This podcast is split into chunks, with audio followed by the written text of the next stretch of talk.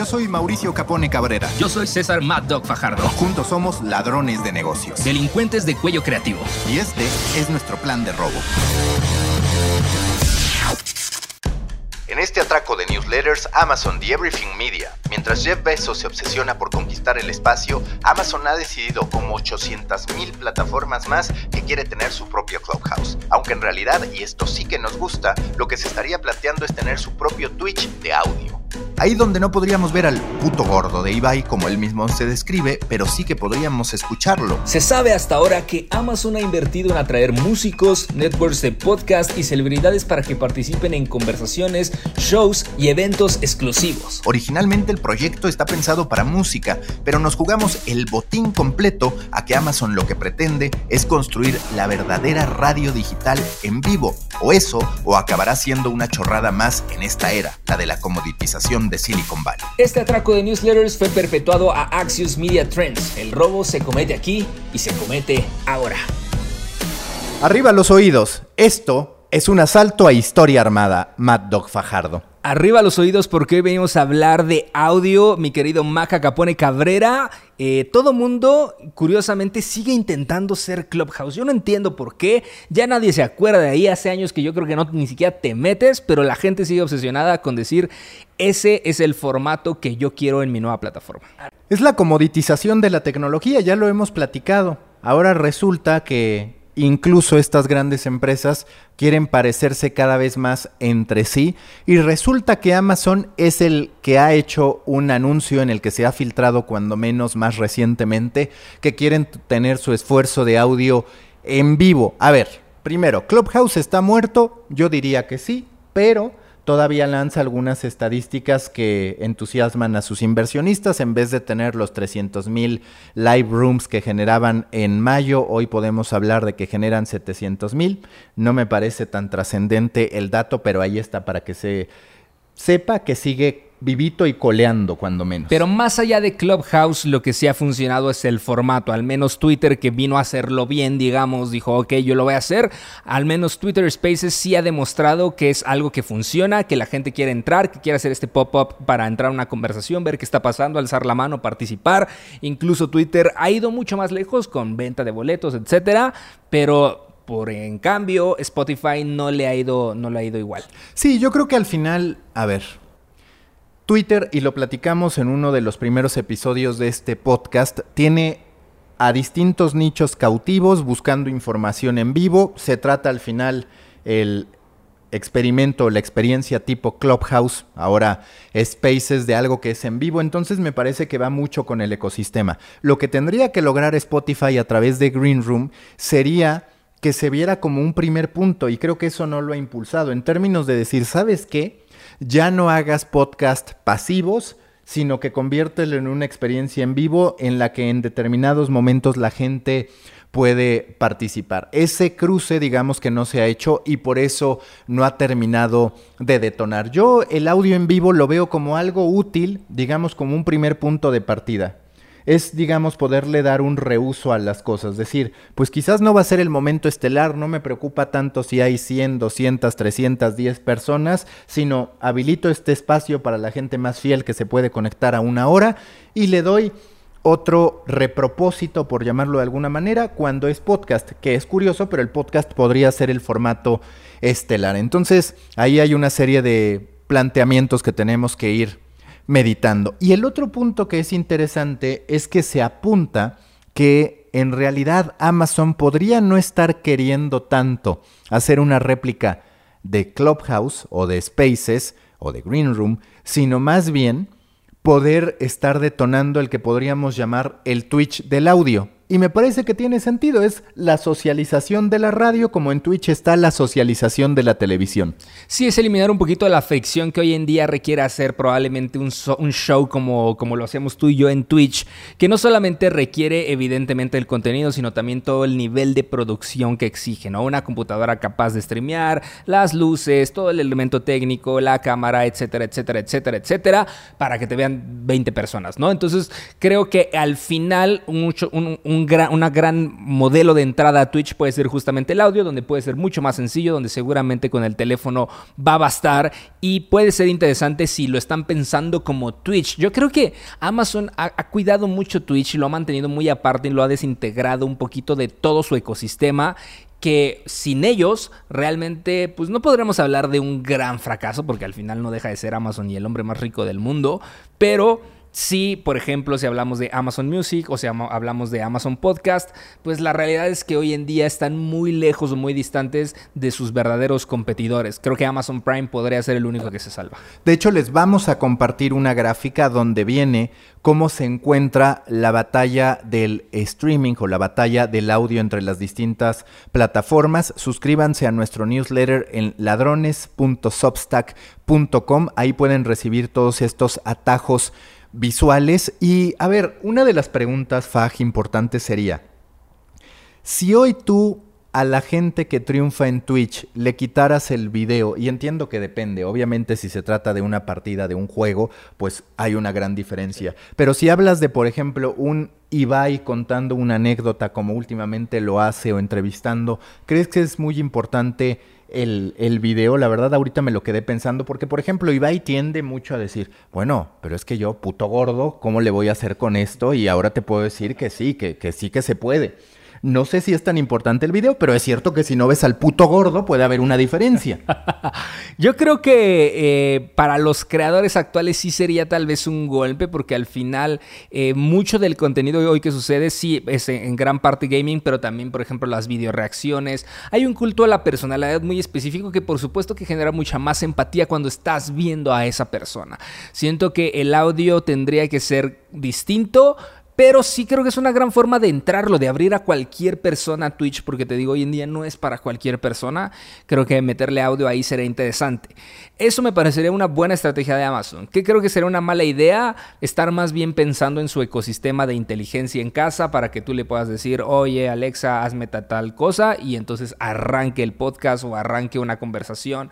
Creo que siempre le he visto un gran futuro a los smart speakers dentro de la democratización de los contenidos en audio. Sin embargo, yo pocas veces me he encontrado caminando en mi casa tratando de decirle a mi asistente de voz, ponme eh, tal conversación o súmame a tal. Y que hoy en día no sé si incluso podría yo ser parte de esa conversación. Pero el otro día lo pensaba Faj y no sé si a ti también te parece absurdo que no tenemos el equivalente a una radio digital funcional. Es decir, si estuviera en mi cabeza quizás en algún momento de, oye, tal, ponme esta estación y se pudiera de inmediato y demás, creo que hoy habría mucho más consumidores de audio. No diría que estaría todo el tiempo escuchándolo, pero sí que posiblemente pasaría por mi cabeza. Solo que hasta el momento la radio digital la hemos concebido como métete a un sitio de esa radiodifusora para poderlo escuchar y ahí dices, güey, en la vida lo voy a hacer, no me acuerdo, no hay una plataforma que me concentre los esfuerzos. y no hay elementos interactivos, que es lo,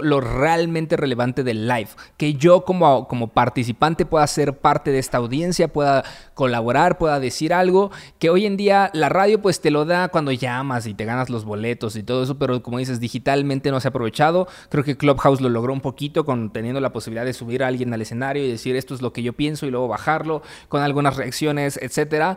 Pero, pero sí, o sea, creo que al final no hemos encontrado el, radio online, el verdadero radio online. Y puede ser que, que pues, eh, Clubhouse, o al menos este future que muchas veces hablamos, cómo va a ser Clubhouse para no ser solamente un future que alguien más se va a robar, eh, y que creo que sí está pasando, tal vez puede llegar a serlo, el, el radio en vivo, porque creo que la música, pues evidentemente la tenemos resuelta en Spotify. El otro gran el evento que tenía el radio era darle la, el, dis, el discoverability, ¿cómo lo dirías? Discoverability. Esa, discoverability, me cuesta mucho trabajo decir esa palabra, eh, que hoy, lo día, hoy, en día te lo da TikTok, TikTok es básicamente el nuevo MTV, es quien decide qué, qué es lo que va a sonar allá afuera, pero falta este, este conexión, este entertainer que haga que la música se disfrute. Y también otro punto, entender que el audio no tiene que ser el principio y el final de todo, como aquí lo hacemos de, ¿sabes qué? Tengo una gráfica que, por cierto, todavía nos hace falta comunicación en el tema del robo para que no falle. Cuando te dije, ah, les vamos a compartir un newsletter con las estadísticas, ahí digamos que yo esperaba un César Mad Dog Fajardo que dijera, ahorita te digo los datos. Pero estaba en la pendeja, digamos, nos hubieran descubierto. Mira, Spotify hoy tiene 165 millones de usuarios. Después nos vamos a Apple Music que acaba de superar por ahí los 75 millones de usuarios. Nos vamos a Amazon Music que supera la barrera de los 50 millones de usuarios, es decir, de suscriptores. Y finalmente YouTube Music que anda por ahí de los 50 millones de suscriptores. Así la batalla del streaming, amplia ventaja para Spotify, pero hay un punto con el que no estamos contando, Fag, que puede ser muy importante. Se habla muchísimo del live shopping, que es el live shopping son como los infomerciales de nueva generación mezclados con un teletón, pero que en vez de estar apoyando una causa, está apoyando que la gente se ponga a comprar lo que sea.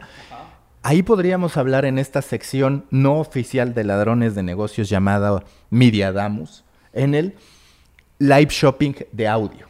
Que ahí tiene todo el sentido que Amazon se monte, porque entonces montas toda una estructura en la que de algún modo haces recomendaciones inteligentes de si quieres comprar o, que el propio, el, propio Siri o los distintos smart speakers interrumpieran y decir, ¿quieres comprar este producto sí o no? Al momento dijera sí y se pudiera hacer la transferencia sin que tú toques una pantalla.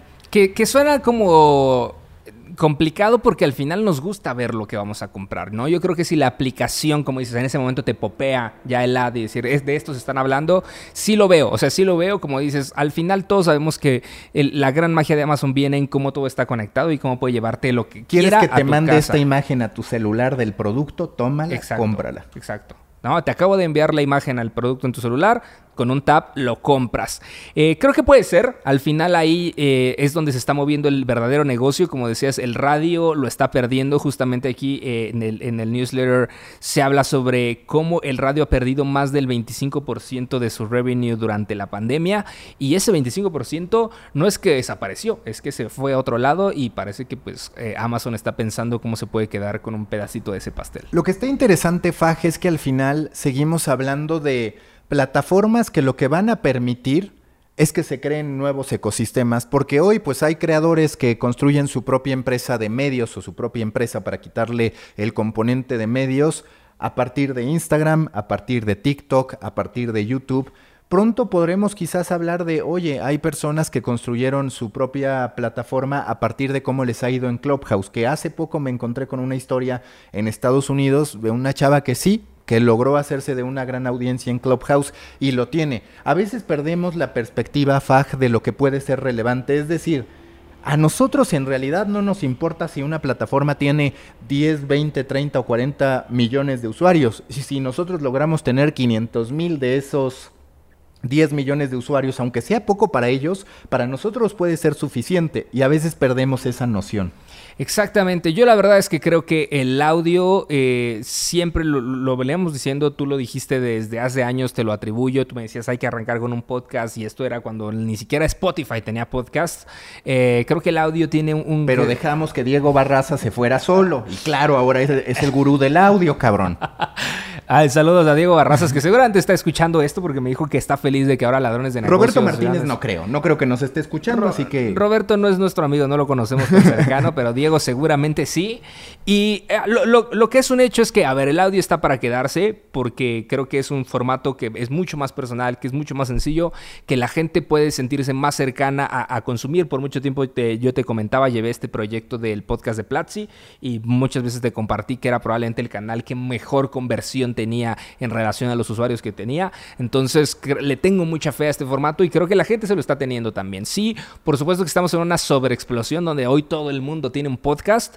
Eh, este es uno de esos, pero creo que eventualmente va a suceder que los buenos se van a ir separando y van a seguir creciendo como ya está sucediendo en gran parte y los mejores todavía van a migrar a ser mucho más que un podcast. Y hablando de esas fricciones, hay una gran diferencia en cómo fluye la conversación aquí, por ejemplo, entre nosotros en audio, que en Twitch. Porque ¿qué pasaba en Twitch? Que aún así yo no me he dado por vencido, yo estaré en Twitch.